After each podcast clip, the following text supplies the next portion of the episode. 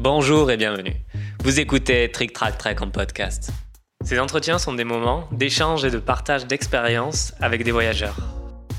Expats, PVTistes, étudiants, jeunes actifs ou simples passionnés, nos invités nous racontent leurs aventures et partagent leurs conseils pour vous aider à mieux préparer un séjour à l'étranger. Alors, ready to go? Milo, amoureuse de l'Australie, atterrit à Brisbane en 2014 pour faire des études de business et de marketing. Après deux années au pays des kangourous et des koalas, Milo rentre en France, mais sa vie continue de tourner autour de l'Australie. Aujourd'hui, Milo aide les Français dans leur projet de partir en Australie avec un seul objectif, leur faire kiffer l'Australie autant qu'elle a pu le faire. Bonjour Milo Bonjour Bienvenue dans le podcast. Merci. Alors Milo, ça fait un moment que je te suis sur les réseaux sociaux et je voulais faire ce podcast avec toi parce que tu es pour moi la spécialiste de l'Australie. Et on a tous rêvé à un moment donné de partir faire un PBT de un an ou deux ans en Australie. Et je suis sûr que parmi les personnes qui nous écoutent, beaucoup ont ce rêve dans un coin de leur tête et notamment avec euh, cette période de, confinement, il y a beaucoup de personnes maintenant qui ont envie de réaliser euh, leurs rêves. Et je me suis dit que j'allais t'inviter pour que tu partages ton expérience. Mais avant que tu nous partages donc euh, ton savoir et tes conseils, je vais te demander de te présenter pour les personnes qui nous écoutent. Ton âge, d'où tu viens, ton parcours. Yes. Alors, euh, bah, donc moi, je m'appelle Myloane, mais euh, tout le monde m'appelle Milo. Euh, et alors, par quoi commencer? Ben, je suis blogueuse sur l'Australie. j'ai commencé à partir, enfin, je suis partie en 2014 en Australie, et en fait, c'est là que l'histoire d'amour a commencé entre ce pays et moi. j'ai commencé en tant qu'étudiante. j'ai fait deux ans d'études à la University of Queensland à Brisbane, et ensuite, bah, je suis tombée amoureuse d'un Australien entre temps. Et du coup, j'ai enchaîné avec un PVT. Et euh, pendant ce PVT, j'ai créé ma petite entreprise qui s'appelle Milo Isinos, euh, du même nom que mon blog. Et, euh, et en fait, j'accueillais les backpackers français qui arrivaient à Brisbane et je les aidais dans toutes leurs démarches administratives. donc voilà, je les aidais à faire leur bagage, leur visa, faire leur CV, faire leur téléphone, leur banque australienne, etc. Et en même temps, le meilleur moment de, de l'expérience, c'était de les faire visiter les alentours, etc. Donc euh, voilà, j'ai ultra kiffé. Euh, pendant un an, euh, j'ai rencontré plein, plein, plein de backpackers différents et c'était hyper, hyper riche en rencontres. Et puis bah après, je suis rentrée en France parce que je me suis séparée donc de cet Australien. Je suis rentrée en France et j'ai décidé de continuer à aider les backpackers français en Australie, mais de France. Ok, donc tu aides les gens donc à préparer leur séjour PVT ou soit les jeunes étudiants pour l'Australie. Donc avant que tu nous donnes des conseils peut-être sur les lieux à découvrir, ou sur les jobs sur place. Est-ce que tu pourrais nous indiquer en fait un peu les démarches administratives avant de partir en Australie Alors, la première, euh, la première chose à faire déjà, c'est euh, bah, de t'informer sur le pays. C'est un peu con, mais en fait, non, mais c'est complètement con hein, comme, euh, comme conseil. Mais autant te dire qu'en fait, aujourd'hui, je suis, euh, je, je, peux aider les gens à partir en Australie parce que euh, j'ai fait toutes les erreurs possibles et imaginables pour mon voyage. C'est-à-dire que moi, par exemple, je suis arrivée à Brisbane, j'étais persuadée qu'à Brisbane il y avait la plage. Pas du tout. Euh, enfin, pas du tout. Elle est quand même à 40 minutes en voiture, quoi. Donc, euh, si tu veux, je me suis même pas euh, plus. Enfin, si je me suis renseignée un minimum, mais tu vois, je suis partie un peu les mains dans les poches. Et, donc voilà, la première chose à faire, c'est de se renseigner sur le pays et sur les différentes villes où tu peux arriver. Euh, et ensuite, bah forcément, la première étape, ça va faire, ça va être de faire ta demande de passeport pour ceux qui n'ont pas encore euh, leur passeport. Euh, ensuite, il faut que tu rassembles un petit peu d'argent. Il faut que tu rassembles environ 5000 dollars euh, pour être éligible euh, à la demande du, du visa vacances-travail. Une fois que tu as rassemblé ces sous-là, euh, il faut que tu fasses ta demande de visa, euh, qui est assez rapide à faire. Euh, ensuite, il faut que tu demandes ton permis international, que tu choisisses ta ville d'arrivée, que tu bookes ton billet d'avion, euh, que tu souscrives à une assurance euh, santé et ensuite que tu réserves euh, ton premier ton logement pour les premières semaines. Enfin, il y a plein d'autres choses. Hein. Je ne sais pas si je continue parce que ça va être un petit peu long. Donc, donc en fait, je me suis rendu compte que les gens me posaient tout le temps les mêmes questions et, et je répondais souvent les mêmes choses. En fait, c'est vraiment t'accompagner à chaque fois sur chaque étape, comme je viens de le lister. Et en fait, j'ai créé une application euh, gratuite, dispo sur iOS et Android. Et en gros, c'est vraiment, elle a vraiment été conçue pour qu'elle soit ton carnet de bord euh, tout au long de, de, ton PVT en Australie. Donc avant, pendant et après euh, ton voyage en Australie. Donc en fait, un peu comme si tu avais une mini Milo euh, dans ta poche qui peuvent qui, te donnent des conseils, mais à ta disposition, tu vois. Donc euh, si tu as une question sur euh, telle démarche, eh ben tu vas avoir la réponse à ta question dans l'appli. Donc, euh, donc voilà, en gros, ça, a été vraiment découpé en, trois checklists. Donc là, tu as la checklist avant l'Australie, la checklist en Australie et la checklist après l'Australie. Et chaque checklist va dérouler les étapes par lesquelles tu dois passer, avec des tutos, des infos, des conseils, etc. Alors moi j'ai une question là du coup on va dire euh, perso mais qui va permettre d'un peu orienter sur les euh, profils pour les gens pour savoir ceux qui peuvent souscrire au PVT en Australie. C'est jusqu'à quel âge? Parce que moi j'ai 33 ans est-ce que je suis trop vieux? Voilà, donc si tu es français, il n'y a pas de problème. Euh, tu as jusqu'à la veille de tes 36 ans pour, euh, pour euh, demander le PVT. ça, c'est pour les Français, on a de la chance parce que par exemple, je crois que les Belges, c'est 30 ans. Donc, et, et, les Français, c'est passé à 35 ans il y a quelques années, donc c'est assez récent. D'accord. Et à l'inverse d'autres PVT, je crois que le PVT australien est payant, c'est ça? Exactement. Il est payant, il est de 380 dollars, un truc comme ça un truc comme ça, entre, 300, entre 350 et 400 dollars. Euh, mais par contre, euh, tu es, quasi, quasiment sûr de l'avoir. Euh, tant que tu, euh, tu, réponds aux critères d'éligibilité, tu es quasiment sûr de l'avoir, contrairement au PVT Canada, par exemple, où là, c'est un tirage au sort. Après, donc, la plupart des gens qui partent en PVT veulent chercher un boulot. Alors, il y a différents styles de boulot, soit à la ferme, soit en ville. Toi, tu, tu aides les gens à travailler leur CV australien, ce qui a une, des différences quand même entre les CV australiens et les CV français. Est-ce que tu peux euh, nous dire vraiment la différence ou pas? Ouais. Alors, euh, les CV, euh, les CV australiens déjà de manière générale, ils sont un peu plus longs, un peu plus détaillés. Il arrive qu'ils fassent deux, trois pages parce que tu vas passer plus de temps à, raconter en fait ce que tu as fait dans telle ou telle expérience. Euh, tu as une un un petit, comment dire, une petite section profil aussi où tu vas dire, tu vas te présenter en quelques mots. Euh, et euh, il y a une partie référence professionnelle aussi où tu dois mettre euh, nom, prénom, bah, hiérarchie par rapport à toi dans tel ou tel job et les coordonnées au cas où ton futur patron veuille appeler un ancien patron pour en savoir un peu plus sur toi, savoir si ça s'est bien passé, etc. et surtout, pas de photos sur, sur les CV australiens. Ça, c'est des erreurs que les Français font. D'accord. C'est assez mal vu, en tout cas c'est ce qu'on m'a dit, c'est ce que les Australiens m'ont dit, enfin des Australiens m'ont dit, euh, parce que euh, si tu veux, en fait c'est un peu vu comme, bah, si tu mets une photo de toi, c'est que tu es assez fier de toi et que tu penses que ta photo va te permettre d'avoir un job en fait. Euh, bon après c'est une interprétation, hein, mais mais il y a des Australiens qui m'ont dit ça. Donc en tout cas c'est assez déconseillé de mettre une photo. Et surtout moi, ce que je conseille toujours aux backpackers, c'est que certes, euh, voilà, on est étranger, etc., mais sur ton CV, euh, essaye de le faire relire par un anglophone quand même pour éviter de commencer ta première approche avec des fautes d'anglais, quoi. Donc du coup, euh, une fois qu'on a son PVT, on a son CV, on a l'ensemble des documents nécessaires, assurance, etc. Euh, comment ça se passe quand on arrive euh, sur place? Est-ce qu'il y a de nouvelles démarches euh, à faire ou non, pas du tout? Alors déjà, avant de se remettre aux démarches, il faut, il faut, il faut se remettre du décalage horaire et des 24 heures de vol.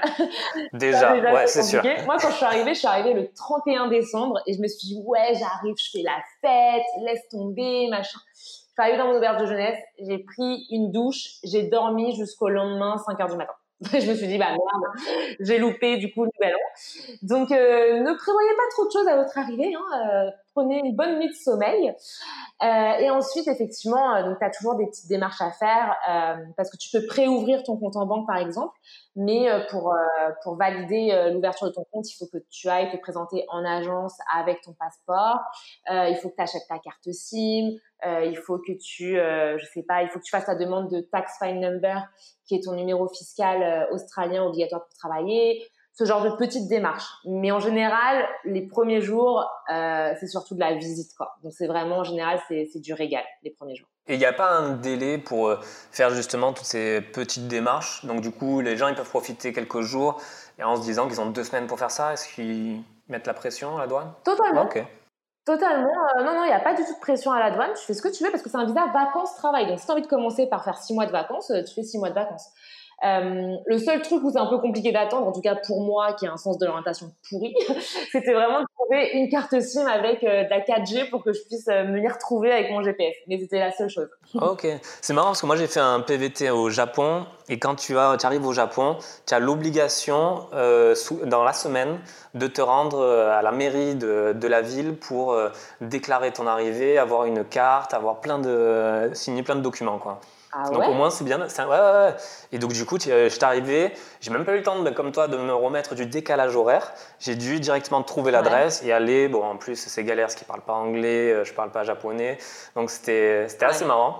Mais euh, ouais, là, inverse, administrativement, il y a une sorte de pression, une obligation de tout faire dans la semaine. D'accord. Donc au moins, c'est bien de savoir qu'on on peut kiffer et se laisser le temps de, de voir venir les choses. Non, le seul truc, c'est quand tu arrives, il faut, faut remplir la carte, là, tu sais, d'arriver, quoi, à l'aéroport, mais c'est tout. Ouais. Sinon, ils t'embêtent pas. Et euh, par hasard, tu conseilles d'arriver dans quelle ville en Australie? Parce qu'il y a plein de grandes villes et c'est totalement différent entre la côte ouest, la côte est, le nord, le sud. Toi, tu conseillerais d'arriver dans quelle ville? Alors malheureusement, euh, je suis pas du tout objective sur cette question. tu vas dire euh, Brisbane? Voilà, exactement. Ceux qui me suivent savent que euh, je ne recommande vraiment que Brisbane. Enfin, je recommande que Brisbane. Évidemment, ça dépend de ta personnalité, etc. Mais honnêtement, moi, j'ai trouvé que Brisbane c'était génial euh, parce que, en fait, Bon, déjà, moi, je suis partie en Australie pour avoir du soleil, déjà. Tu vois Donc, euh, Melbourne, euh, c'était pas trop euh, dans les options parce qu'il fait, il fait froid, il pleut, etc. Donc, euh, j'avais pas trop envie d'aller à Melbourne. et puis, bah, en fait, Brisbane, c'est vraiment je trouve que c'est une ville qui est assez bah, qui est grande comme c'est la capitale du Queensland troisième plus, plus grosse ville d'Australie donc tu as des choses à faire mais ça représente bien la personnalité du pays en fait dans le sens où c'est vraiment chill, c'est relax, il fait beau, c'est euh, la capitale du Queensland, le Queensland c'est le Sunshine State hein, qui, qui, porte très bien son nom.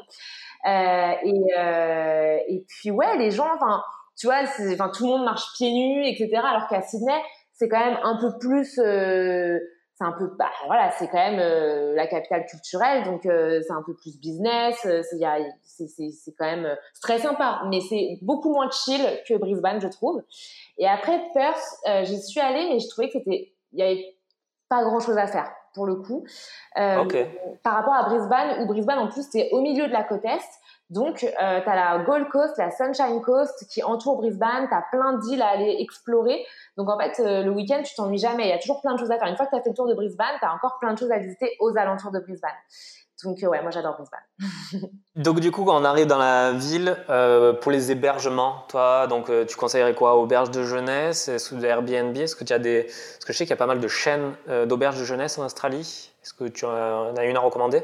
Moi déjà, je recommande totalement les auberges de jeunesse euh, parce que, euh, bah, en fait, déjà, dès que tu arrives en auberge de jeunesse, tu es, dans le, es dans le mood, tu vois, tu es dans le mood du backpacker, euh, tu rencontres plein de gens et puis, et puis en fait, c'est, en fait, en fait, il faut vraiment, tu pars en Australie pour rencontrer d'autres cultures, pour rencontrer d'autres gens, etc.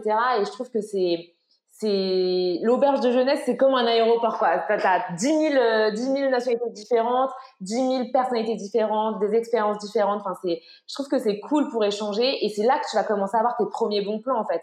Enfermé dans ton Airbnb, il y a pas un mec qui va te proposer d'aller faire un road trip avec avec lui dans son 4x4 ou il y a pas un mec qui va dire ouais j'ai trouvé un plan de job. Donc pour moi, euh, l'auberge de jeunesse c'est vraiment le truc par lequel il faut commencer. Euh, et après, quelle auberge de jeunesse je conseille? Euh, il y a les YHA euh, qui sont hyper connus, mais ils sont un peu chers. Ils sont très confort, ils sont très propres, mais ils sont un petit peu chers. Euh, après, moi, je suis plus euh, en mode euh, prenez des auberges un peu, un peu indépendantes. je trouve que c'est mieux de faire bosser des, des, petits indépendants que des grosses chaînes. Mais bon, je vais pas, je vais pas mentir. YHA c'est très bien. Le Nomads aussi, qui est très bien. Enfin voilà, il y a, y a, y a plein, y a plein d'auberges pour tout, tout profil de backpacker différent. Donc du coup, les gens, ils arrivent, donc ils ont le choix, comme tu disais tout à l'heure, soit ils kiffent et ils ont raison, ou soit il y en a certains, ils veulent trouver un boulot rapidement. Quel conseil donnerais-tu pour trouver un boulot assez rapidement là-bas? Alors, il faut savoir que l'Australie, c'est un pays où on te donne ta chance, mais il faut savoir la saisir et il faut savoir provoquer ta chance. Euh, il y a énormément de backpackers en Australie, euh, donc tu as beaucoup de concurrence. Euh, donc pour moi, en fait, si tu veux, tu pourras toujours trouver un job en Australie. Si tu le veux, tu le peux. mais par contre, il faut avoir la bonne méthode. C'est-à-dire que moi, ce que je conseille toujours aux gens, c'est quand tu te mets à chercher du taf, il faut que tu te mettes en mode machine. Euh, ça sert à rien de se dire je vais chercher du taf le matin et l'après-midi je vais à la plage. Pour moi, c'est vraiment si tu as envie de te reposer, repose-toi. Mais après, tu cherches du taf à temps plein. Euh, donc, ce que je conseille en fait, tout simplement, c'est de prendre euh, une carte de la ville. Tu quadrilles la ville et tu te et tu commences par le centre-ville parce que le centre-ville, c'est là où tu vas avoir le moins de chances de trouver un job finalement parce que tous les backpackers ont déposé leur CV là-bas. Donc autant que tu vois, tu, tu, tu essaies, tu te, tu te fais la main en, te présentant, en, en, tu vois, en, en, faisant ton petit speech euh, en, en, anglais, etc. Comme ça, tu te foires là où de toute façon, tu avais le moins de chances possible, le moins de chances de trouver un job. Euh, et après, une fois que ton speech il est bien rodé, etc., ce que je conseille, c'est vraiment de t'excentrer au maximum. Euh, et tu te dis, voilà, euh, dans cette zone, donc excentré, je vais faire cette rue-là, cette rue-là, cette rue-là, cette rue-là. Et dans dans ces rues-là, tu rentres dans tous les shops euh, qui sont ouverts dans cette rue-là. Et tu te dis, peu importe si ça, si ça a pas l'air sympa d'y travailler, peu importe si ça a l'air un peu chelou ou quoi que ce soit, vraiment, tu prends tes CV, tu rentres et, et tu demandes à voir le manager. Jamais faut laisser ton CV à un employé parce que l'employé il a plein de potes à, à placer, donc euh, ton CV il va finir à la poubelle. Donc tu demandes à parler au manager et là tu fais ton speech. Et mon gros conseil, c'est de leur proposer de faire deux heures d'essai gratos. Euh, comme ça, ça te permet euh, de, voilà, de, comme je te disais, de provoquer ta chance. Euh, le mec, s'il cherche, il va te dire, bah vas-y, passe ce soir pour deux heures. Et là, tu as ton premier, euh, ton premier pied euh, dans l'entreprise. Il y a une sorte de légende, enfin, je sais pas où c'est une légende ou c'est la réalité. Tu vas me dire, en Australie, on a souvent un peu le fantasme d'avoir des salaires assez important. Souvent, j'ai entendu beaucoup d'histoires de PVTistes que j'ai croisés euh, qui m'ont dit bah, j'ai fait pendant un mois, j'ai travaillé dans un champ, je me suis fait un, salaire de dingue. Ou euh, le plus gros, je crois, c'était un livreur qui m'avait dit au mois de décembre, à la période de Noël, il avait fait un mois où il avait gagné l'équivalent de 10 000 euros. Ah ouais? et du coup, alors je sais pas, je sais pas si tous les jobs sont comme ça ou quel serait le salaire plutôt moyen, soit en ville, soit à la ferme? Alors, c'est sûr que euh, ton salaire moyen, euh, en général, il faut tabler entre, euh, allez, je dirais 20 et 30 dollars de l'heure. après, il y, y, a effectivement des jobs où tu vas être très bien payé, notamment les mines, les fermes solaires. Là, tu es sûr que tu vas être très très bien payé. Donc, si vous avez un job comme ça, restez dans le job le plus longtemps possible. c'est pareil, j'avais, il y a, tu sais, les, les trafic contrôleurs là. Donc c'est les, les gens qui, qui font passer les voitures ou pas pour la sécurité, etc. Ça c'est super bien payé. Euh, après, voilà, je pense qu'effectivement, euh, il y a des bons plans, certes, mais il y a aussi des plans où c'est quand même compliqué, notamment les fermes euh, où tu es payé, euh, tu vas à la bine des choses comme ça. Euh, il y a des gens, ils se tuent la santé, etc. et pour pas grand-chose. donc, je pense que tu as vraiment, as vraiment les deux aspects. Tu les aspects euh, ouais, où tu peux vraiment bien gagner ta vie, et tu as les aspects où c'est compliqué. Et, euh, et, en plus, c'est d'autant plus compliqué euh, où on va avoir, euh, parce qu'on va avoir une concurrence. Euh, je suis désolée, hein, c'est un, petit peu cliché, mais euh, c'est vrai. Moi, j'en ai vu des, des, des, Chinois qui viennent et qui viennent à la fin des services dans les restaurants et qui disent vous le payez combien là votre dishwasher et je sais pas, il va dire bah 20 dollars de l'heure et le mec il dit ben moi je te le fais pour moitié moitié moins cher quoi tu vois. Ouais, il y a des gens qui, euh, qui viennent et qui bataillent, euh, qui n'hésitent pas à casser euh, les prix pour prendre le job des autres. Et puis voilà, je pense que tu vois, c'est de toute façon plus que la moyenne que tu peux te faire dans, dans le, en Chine, par exemple. Donc, donc forcément, ça les, ça les dérange pas plus que ça. Et puis c'est au black et tout. Et donc j'ai entendu des, des, patrons qui viraient bah, des, des backpackers en mode, bah désolé, j'ai trouvé moins cher, quoi. Donc voilà, tu as vraiment les deux aspects et mais bon, pour, te dire, moi, moi j'ai bossé en boulangerie euh, pendant, euh, pendant deux ans pendant mes études. J'étais payé 20 dollars de l'heure en semaine et le week-end, j'étais payé 40 dollars de l'heure. Pour faire des cafés. Donc c'était quand même plutôt pas mal. Sans compter les pains au chocolat que je mangeais gratos. Donc là, je gagnais au moins 15 dollars de l'heure en, nature.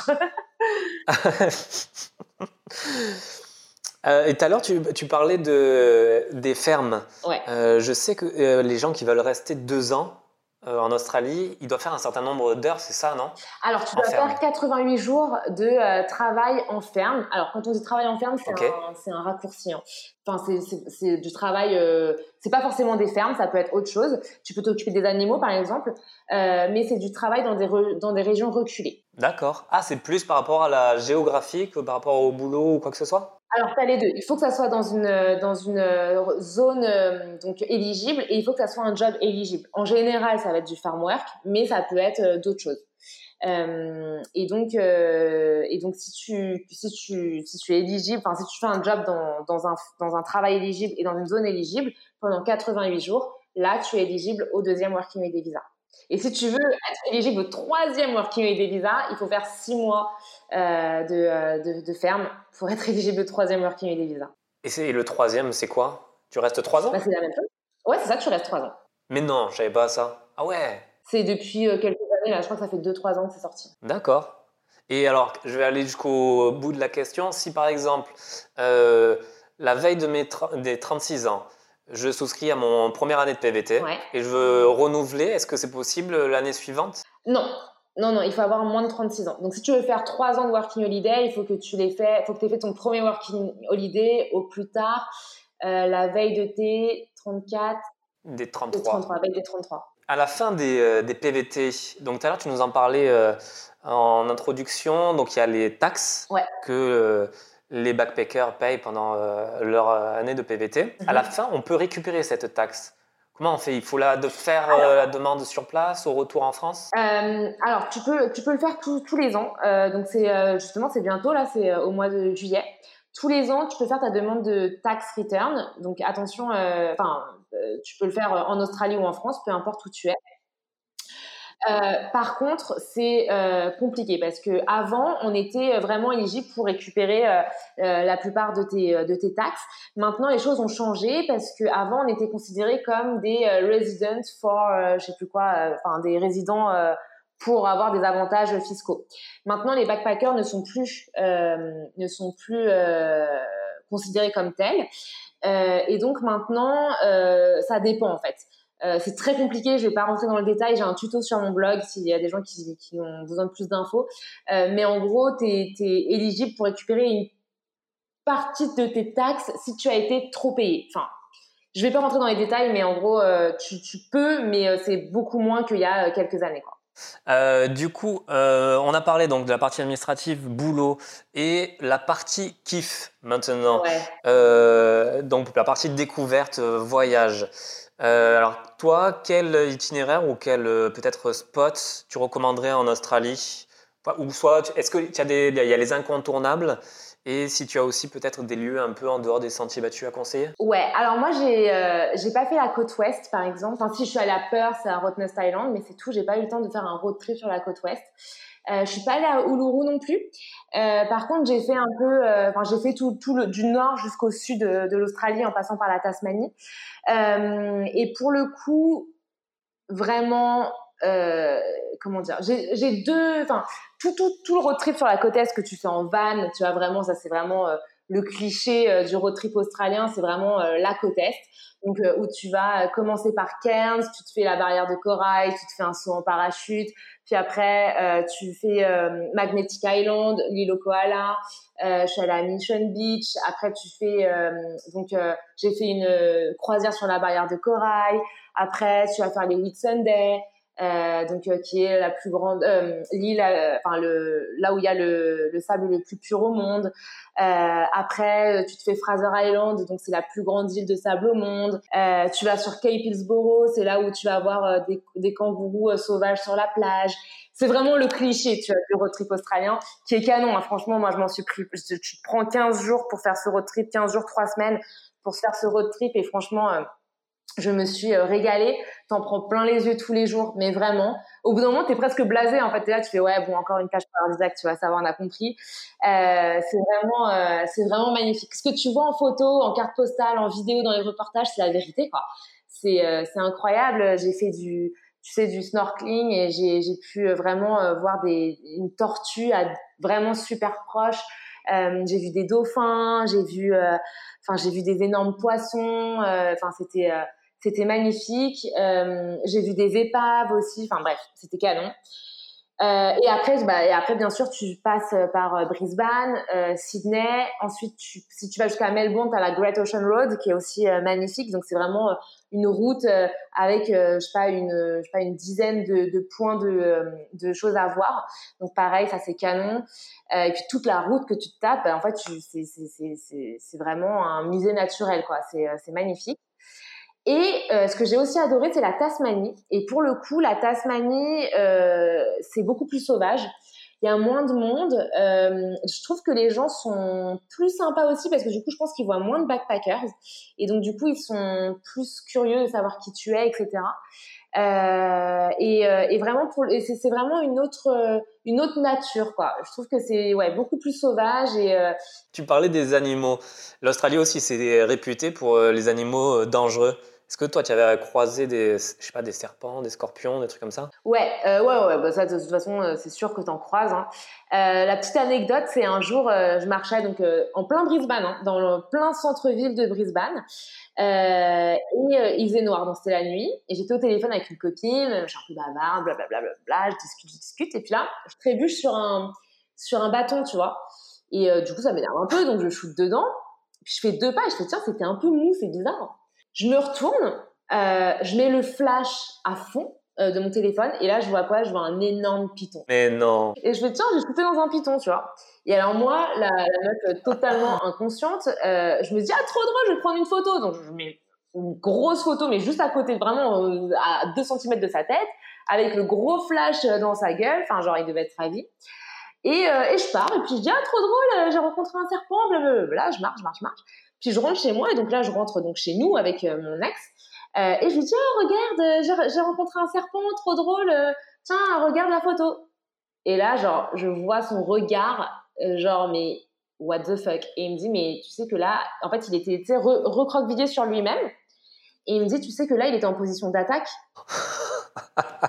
Et là je dis ah bah non, je savais pas, tu vois, genre vraiment la grosse naïve quoi. Il me dit bah plus jamais tu fais ça en fait, la prochaine fois tu, tu cours comme tout le monde quand tu prends pas une putain de photo. Et, euh, et voilà, donc ça c'était euh, une expérience assez marrante. Ah ouais, parce que les, les Australiens, eux, ils connaissent vraiment euh, les, les, dangers de tous les animaux, ils savent exactement, alors que nous, c'est vrai que si on connaît pas, on est un peu naïf peut-être.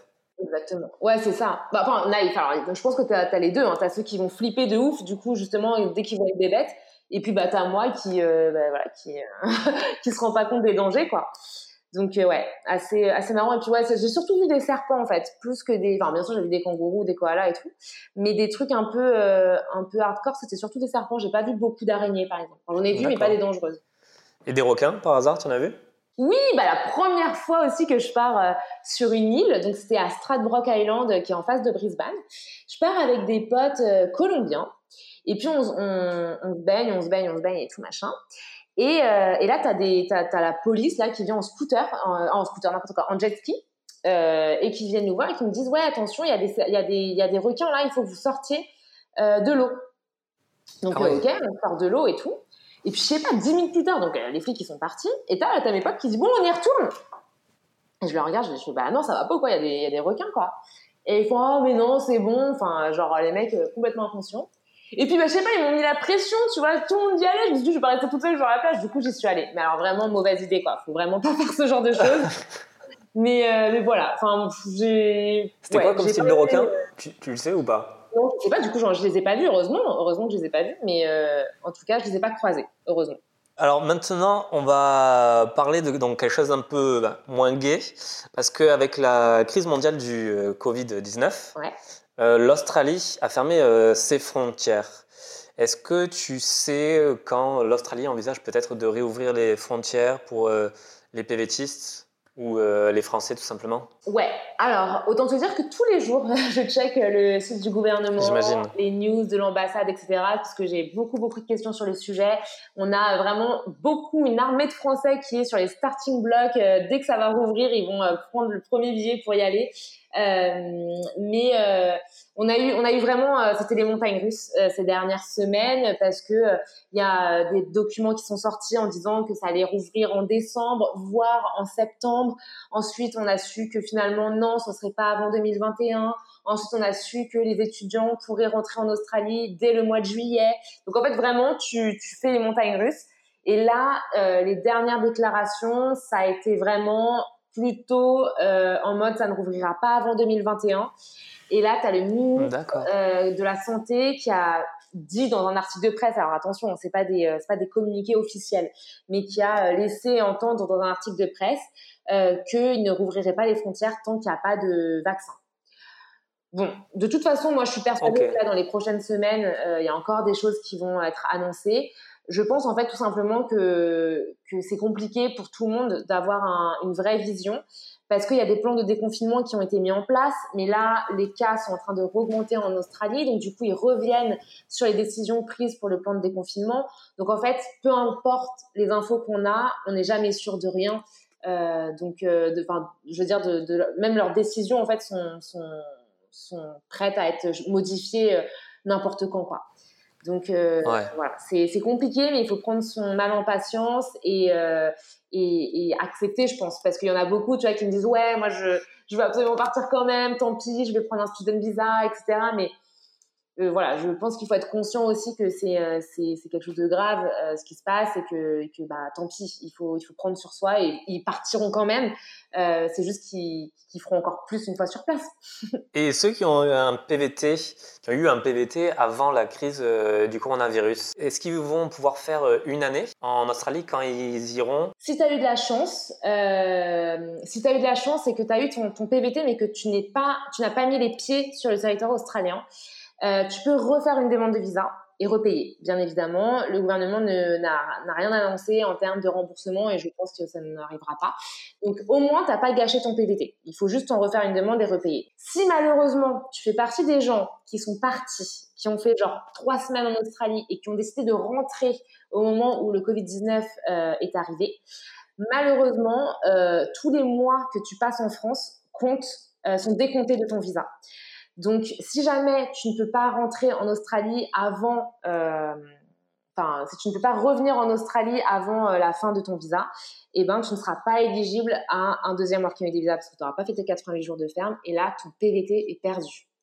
Donc ça, c'est très chiant. Ah ouais. Et, toi qui es une amoureuse de l'Australie, est-ce que tu te verrais euh, repartir là-bas? Peut-être pour y vivre toute la vie, je ne sais pas, c'est possibilité de travailler sur place? Ouais, alors euh, moi déjà, j'y retourne tous les deux ans, hein, parce que bah, forcément, je donne des conseils sur l'Australie. J'ai pas envie de donner des conseils qui datent de 2014, quoi. Donc, euh, j'essaye vraiment d'y retourner tous les deux ans pour me remettre un peu dans le bain. Et puis, comme j'ai dit tout à l'heure, j'ai pas fait la côte ouest, j'ai pas fait Uluru, etc.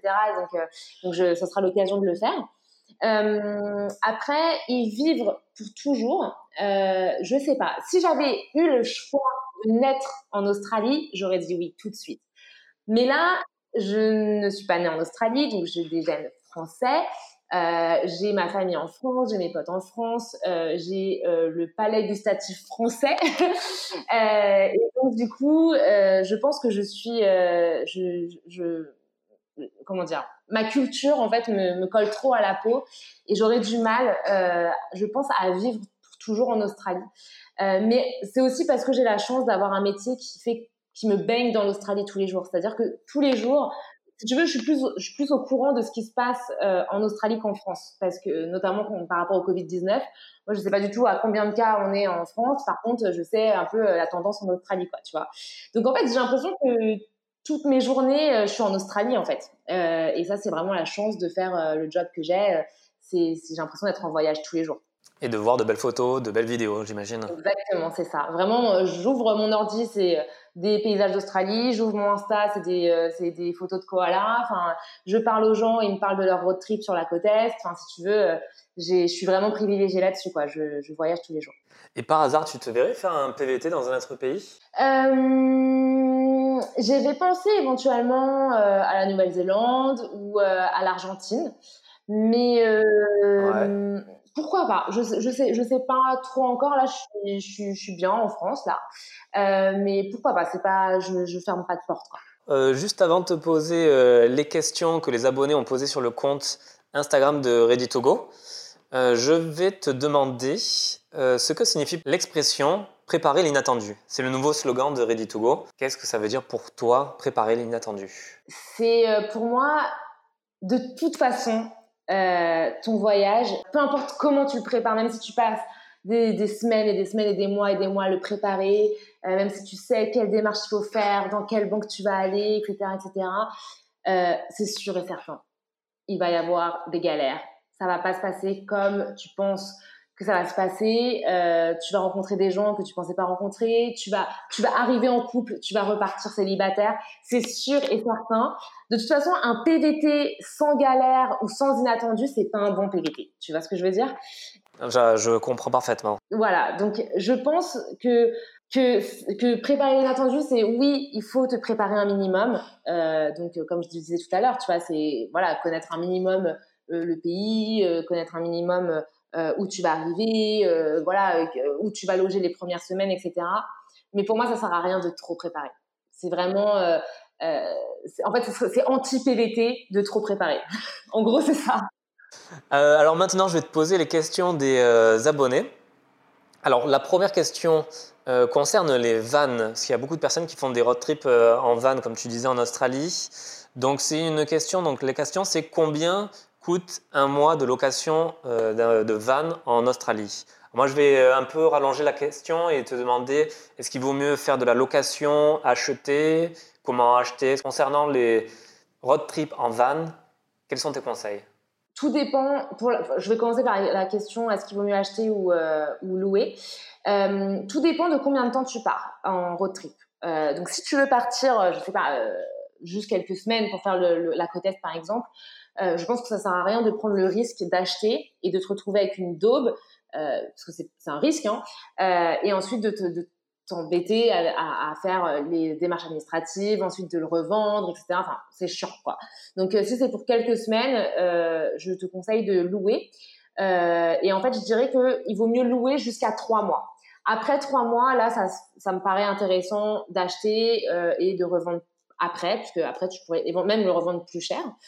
Euh, et pour ce qui est de la location, alors en fait, euh, bah, moi j'ai un partenaire qui, euh, qui, qui fait ça et donc euh, j'ai souvent cette question-là et à chaque fois il me rabâche. À chaque fois j'insiste et il me dit mais Milo, ça fait 15 fois que je te le dis, ça dépend. euh, ça dépend de trop de choses, ça dépend de euh, là où tu vas le prendre, de là où tu vas le rendre. si tu le rends dans la même ville, si tu le rends dans une ville différente, ça dépend de la période, ça dépend de, enfin ça dépend de plein de choses. Moi, pour pour pour deux semaines de location, non de 10 jours pardon, de location de van sur la côte Est au mois de novembre, j'en ai eu pour 900 dollars, sans assurance. Ok. J'ai voulu absolument faire sur mon blog, tu sais, un, un truc euh, budget de mon road trip. Et, et il insistait pour me dire, euh, dis bien que c'est vraiment euh, ton cas, mais que les choses peuvent changer en fonction des, des, des, situations. Ok, donc au moins on a une fourchette, c'est bien ça. Voilà. deuxième question, quelle est pour toi la plus belle plage d'Australie? C'est compliqué. Franchement, c'est cliché, je sais, je dis, tout le temps, je dis tout le temps ça, mais les Whitsunday, vraiment, j'avais mal aux yeux tellement le sable était blanc, quoi. C'est vraiment, j'avais, pourtant j'avais des lunettes de soleil et tout, j'avais quand même mal aux yeux. C'était, euh, c'était assez incroyable. Euh, j'ai jamais vu un, un blanc, euh, un sable aussi blanc, quoi. Pourtant j'ai fait les Maldives et les Whitsunday. Enfin, je, veux dire, quand j'ai fait de la plongée, c'était encore plus beau que les Maldives, quoi. Et c'était pour moi, les Maldives, c'était déjà un truc assez chaud à, à, dépasser, quoi. Mais, mais ouais, c'est vraiment magnifique. Pour moi, les Whitsunday, il faut le faire, quoi. Ouais, je suis d'accord avec toi. Troisième question.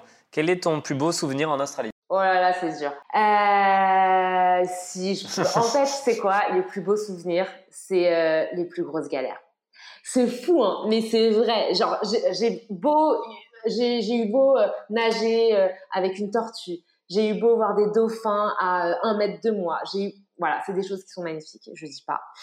Mais en fait, moi, quand je pense à l'Australie, à mon voyage et à mes road trips et tout, ce qui me fait le plus marrer et là où j'ai le meilleur souvenir, c'est quand tu es au bout de ta vie, que ton sac est super lourd, que ton avion il a trois heures de retard, que tu n'as pas pris de douche depuis quatre jours, que tu pues, que tu as faim, que tu n'as plus de batterie. Que...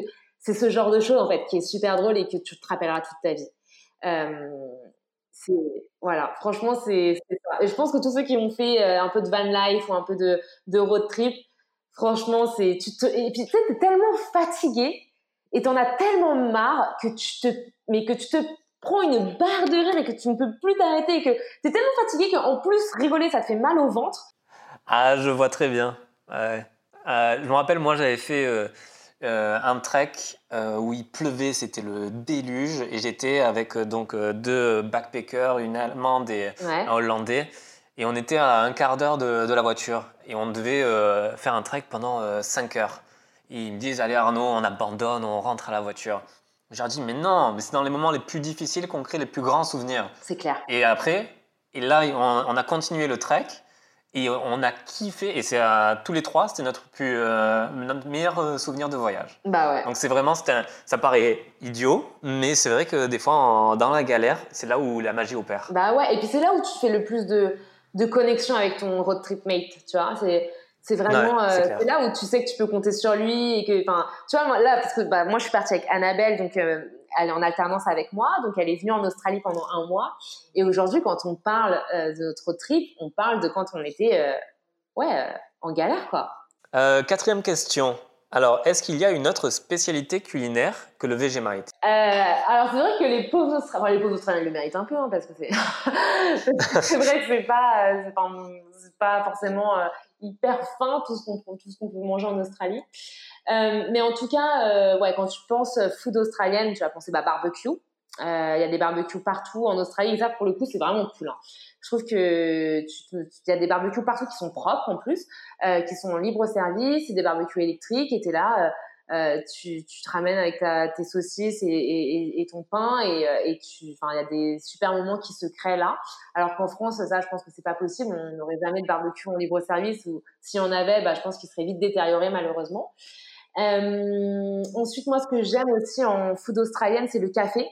Euh, là, pour le coup, ils sont très très forts en café, je trouve. Ah ouais. Euh, bah, pour en avoir fait, comme je te disais, je travaillais en boulangerie, euh, j'en ai fait un bon paquet, et euh, je trouve que leur café est délicieux, et, euh, et au moins tu, tu, peux vraiment personnaliser ton café, tu vois. Tu peux choisir ton lait, ta mousse, ton type de café, tu peux choisir. Enfin bref, je trouve que c'est trop cool. Euh, quoi d'autre? Après, il y a le l'avocado toast aussi que j'adore, euh, trop bon. Ouais. Et puis bah il y a les Sintam, quoi, les légendaires Sintam, évidemment. Euh, dernière question. Alors c'est question de quelqu'un qui te connaît et tu vas nous expliquer comment va Roger? Roger. Alors Roger, pour ceux qui ne me connaissent pas, c'est ma grosse mascotte, qui c'est une peluche koala. Euh, qui me suit. Maintenant, ça va faire, euh, je sais pas, ça doit faire deux ans, non, un an et demi, je sais, je sais plus. Mais euh, c'est ma mascotte et en fait, elle est venue avec nous en Australie. donc parce que oui, parce que c'est pas, c'est pas une petite peluche quoi, c'est une grosse, grosse, grosse peluche est plus gros qu'un koala, un vrai koala si tu veux. Donc en fait, j'avais ah une valise entière juste pour Roger. Autant, autant... Mais non. Ah ça, si j'avais une valise, bon, une petite valise, une valise cabine, mais il fallait, et encore, il fallait pousser pour qu'il rentre quoi. Et donc, tu as tout le monde, notamment Annabelle, qui m'a dit, non, mais Milo, tu vas pas ramener Roger. Et même ma communauté, je leur ai demandé, je ouais, je ramène Roger ou pas. Tout le monde m'a dit, mais non, mais tu vas galérer. Mes partenaires, ils m'ont dit, prends pas Roger, prends pas Roger. J'étais là, genre, c'est ça. Je vais pas laisser Roger tout seul au bureau, le pauvre, pendant que nous, on va en fait. Donc, c'est hors de question, on prend Roger. Du coup, euh, j'ai pris Roger euh, et, euh, et, en fait, c'était trop cool parce que du coup, euh, enfin moi, il y a plein de gens qui m'ont dit ah trop cool un koala et tout et du coup, ça, ça crée des connexions. Et puis, euh, c'est ma petite mascotte, quoi. J'allais pas le laisser s'ennuyer. Et, c'est vrai que du coup, c'est marrant parce que ma communauté connaît, enfin, tout le monde connaît, dans, dans mes followers, tout le monde connaît Roger et euh, on, demande souvent de ses nouvelles. Euh, bah écoute, pour te répondre à la question, il va bien. Il se, euh, de toute façon, lui, pendant que nous on travaille dur, bah lui, il dort tout le temps. Fait la sieste. Voilà. Et puis, puis voilà, quoi. Il est, il est toujours à nos côtés. On va conclure du coup le podcast sur cette question. Euh, grâce à toi, ceux qui euh, voudront partir en PVT dès que ce sera possible auront au moins des conseils et les bonnes informations. D'ailleurs, euh, si vous voulez aller plus loin, je vous invite à télécharger l'application donc de Milo. Donc, le nom de ton application, c'est Milo is in Oz, c'est ça? Voilà, Milo, ouais, c'est ça. Milo, mon surnom, donc M-A-I espace L-O, is in Oz. Et Oz, pour ceux qui ne savent pas, ça veut dire Australie, enfin Australia.